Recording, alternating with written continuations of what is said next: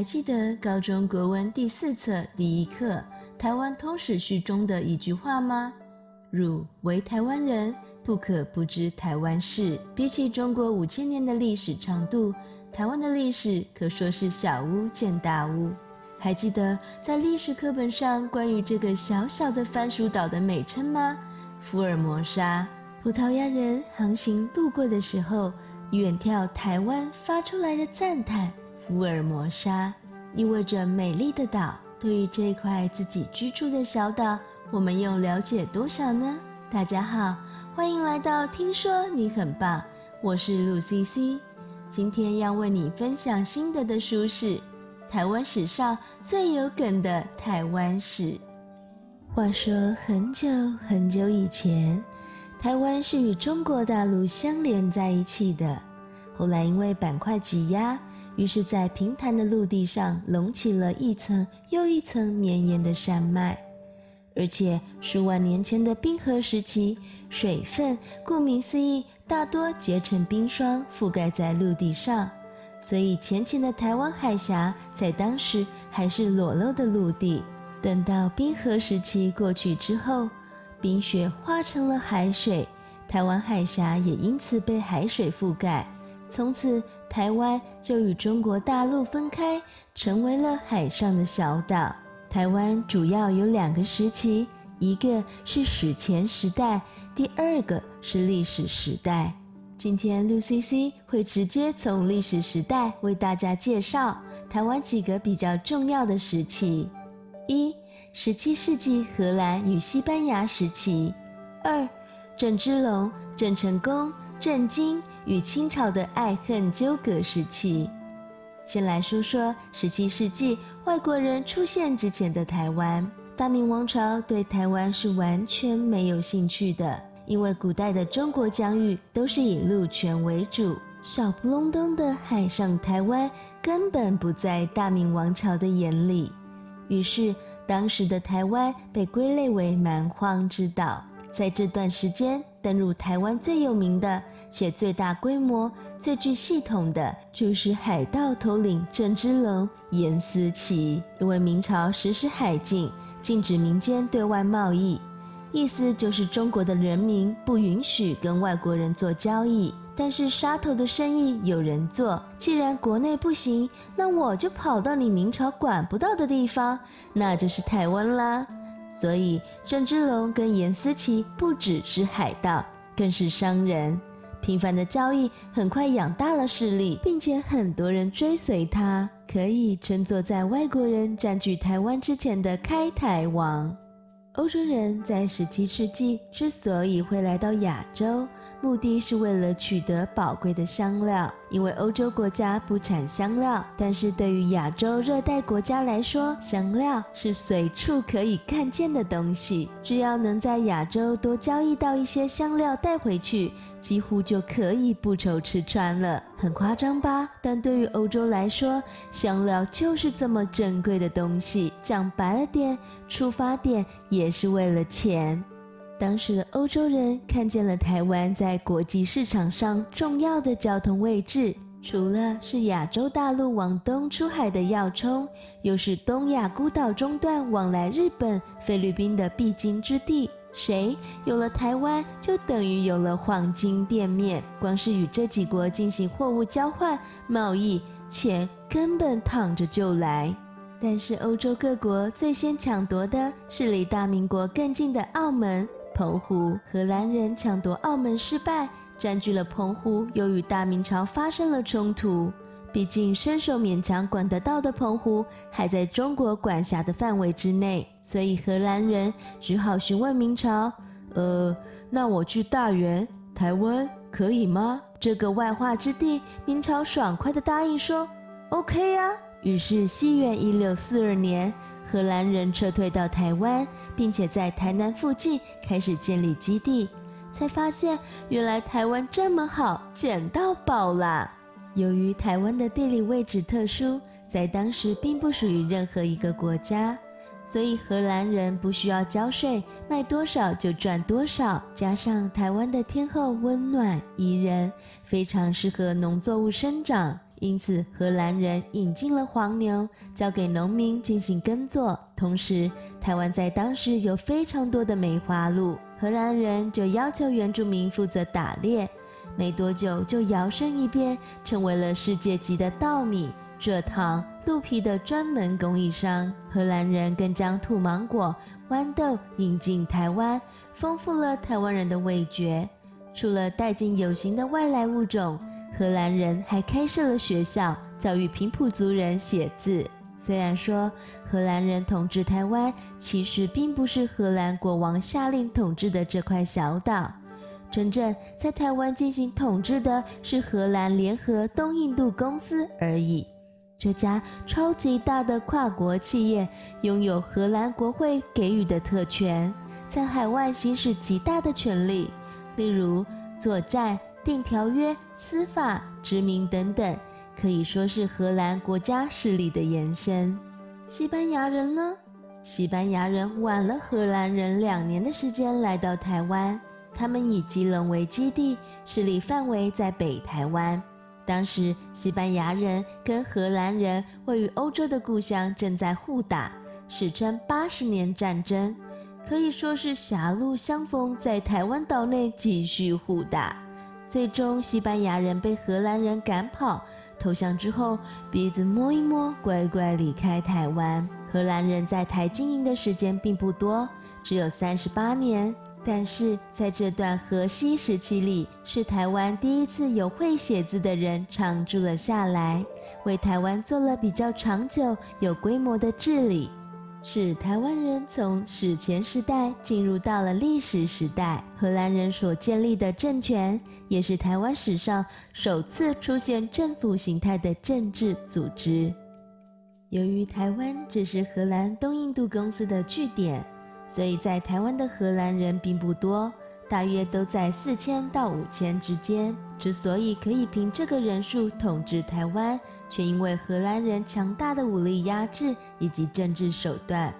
不过，在一六五二年，一位叫做郭怀义的先民，在不堪沉重税金的压力下，曾经率领农民反抗，很遗憾，最终以失败收场。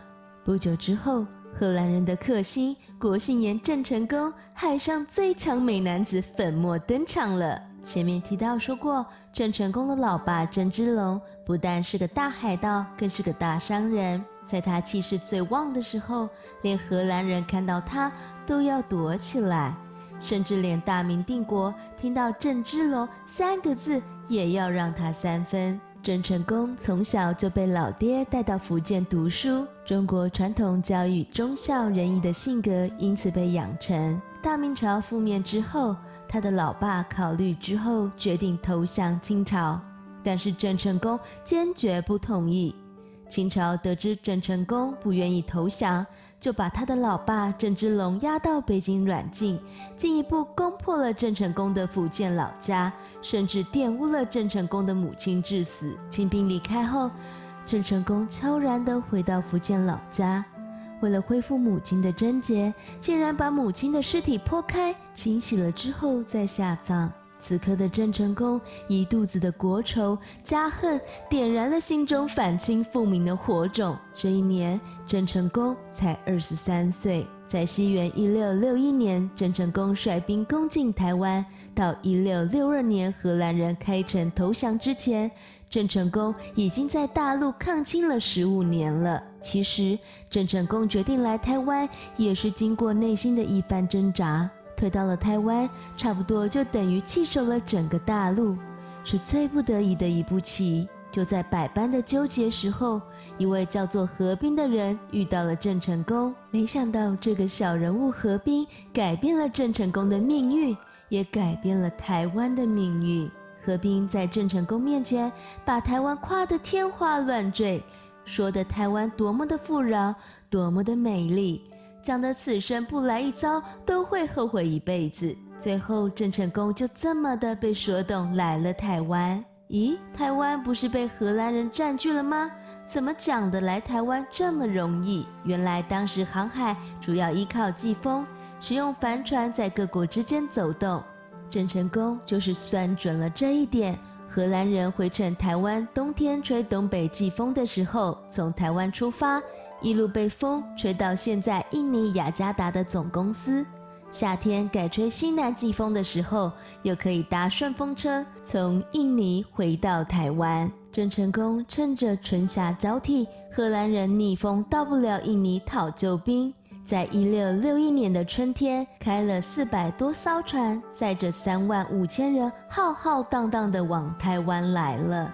其实荷兰人并不是因为讨不到救兵才投降。而是台湾的经济效益已经大不如前了。以前台湾是东印度公司的好乳牛，但是这头牛已经挤不出奶水了。荷兰人认为这个岛已经没有甜头了，干脆果断退出。于是，一六六二年，荷兰人同意投降，结束了双方九个月的战争，也结束了荷兰人在台湾三十八年的统治。郑成功成功赶跑了荷兰人之后，真正做的事情是建立行政制度，派士兵到各地屯田、开垦等等。但实际上，他只有在台湾岛上待了短短的四个月，就迎接了他的死亡。讲得简单一点，郑成功根本就是被气死的，因为接二连三不幸的消息传来，让郑成功受到了许多的打击。第一，明朝覆灭后。剩余的势力用南明这个国号苟延残喘，期待哪天把外来的满洲人赶走就可以复国了。但是唯一剩下的明朝永历帝不幸在缅甸被抓，而且隔年就在云南昆明被吴三桂杀了。正统的明朝灭亡了，这下子啊，连复国的希望南明也亡了。这个噩耗给郑成功的打击不小。第二，清朝知道郑成功铁石心肠，没有招安的可能，于是将他的老爸郑芝龙在北京处死了。第三，郑成功要求占领菲律宾的西班牙人向他称臣，想不到对方完全不鸟他，还屠杀菲律宾华侨。第四，儿子郑经与他的弟弟的奶妈私通，虽然奶妈没有血缘关系。但是在伦理上是母亲一辈，根本是乱伦。更气人的是，还因此生了一个孙子。加上郑成功与很多的皇帝相同，脾气特别暴躁。用现代的角度来看，应该是有心理上的疾病。他与手下失了常常啊，在处理事情的时候产生摩擦。有次真的忍不住下令要逮捕施琅，施琅侥幸逃脱。但是郑成功杀了无辜的施琅父亲与弟弟，于是两人彻底闹翻。更可怕的是，前面提到关于他的儿子郑经与弟弟的奶妈有了私生子的事情。郑成功知道了真相后，居然派人杀奶妈、杀儿子、杀孙子，甚至连郑成功自己的太太也想杀。因为呀，这算是老婆教子无方，几乎就是杀了自己的全家。虽然郑成功没有人性，但是啊，还好他的部下有。因此，最后除了奶妈陈氏之外，其他家人总算是保全了下来。但也因此让郑成功的血压飙高。在接二连三的打击之后，郑成功某一天穿上官服，一个人喝闷酒，之后读了太祖遗训，突然觉得自己家庭、事业两头空，于是失控发狂大吼。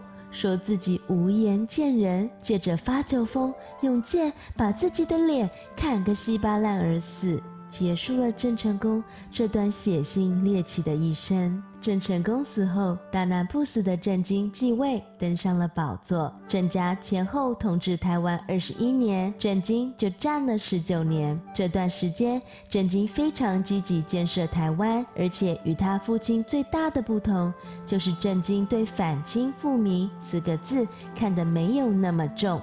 他当时甚至把台湾称为东宁王国。也许曾经到过鬼门关口的郑经，当时已经有了老老实实在东边这个海岛上营造自己岁月静好的想法了。提到郑经建设台湾，就不能不提到辅佐他的大臣陈永华。这位陈永华就是平生不是陈近南。便是英雄也枉然的陈近南。陈友华叫郑成功十岁，当时郑成功在厦门抗清的时候，陈友华才二十来岁。他与郑成功一席谈话，分析政局攻略。郑成功听完，喜出望外。认为找到了活诸葛，不但授予了他资议参军一职，也聘请他做郑经的老师。此后，陈永华便一直辅佐郑成功与郑经父子。在陈永华的辅佐下，郑经任内的台湾不但越来越汉化，也越来越国际化。西元一六六六年，现在台南的孔庙新建完成，还附设学校，被誉为全台首学。于是开始办教育、办考试、选拔为官人才，奠定了台湾社会此后以汉人为主的基础。除了内政稳定发展，对外与东南亚、日本、英国的生意也做得风生水起，甚至与清朝的关系也逐渐的趋于缓和。因为郑经没有反清复明的想法，自顾不暇的康熙皇帝也懒得管他。没想到这个时候，清国内部发生了吴三桂发动的三藩之乱，也就是明朝投降清朝的将领再度起兵反抗清朝的事件。不知道郑经哪根筋不对了，原本讲了一百次我不会反清复明。偏偏在这一次派兵参战了，郑经这一出兵西进，提醒了康熙皇帝，在东南方还有一块小番薯啊。于是，在平定三藩之乱后，康熙开始认真的考虑拿下台湾这件事，而西进失败的郑经。除了摸摸鼻子认输回到了台湾，而且还接二连三的碰到了倒霉的事，又是天灾，又是贸易受挫。到了一六八一年，郑经郁郁而终，享年四十岁。他身边的活诸葛陈永华，则是在前一年一六八零年死的。这两根大柱子相继倒下之后，宫廷斗争立即开始上演。郑经跟弟弟的奶妈生的大儿子郑克臧，在郑经死后才三天，就被武将冯锡范以血统不正的理由一刀杀了，丢到海里当小波块。冯锡范接着拥护自己的女婿。郑经的次子郑克爽继位，举国飘摇的时刻还这样内讧，局势当然只能江河日下。一六八三年，康熙指派跟郑成功有仇的施琅率领水师三万多人先取澎湖。原本主战的大将见大势已去，转而游说郑克爽投降。当时才十三岁，皇位屁股还没有坐热的郑克爽。无奈只能两手一摊，结束了二十一年的明政时期。今天这一串的人物与事件，是否让你更清楚了台湾近代的历史呢？我们居住的这块福尔摩沙的土地，原来是由这么多人物与事件一点一滴的拼凑而成的。这块累积了丰富故事的土地，更蕴含了深厚的有血有泪。有心酸的人类情感，恭喜您得到了我对台湾史上最有梗的台湾史的读书心得，请支持我为您付出的努力与诚意。邀请您花一秒钟时间点赞，并且订阅这个频道，然后将我的解读转贴给你的朋友，让大家都知道。听说你很棒。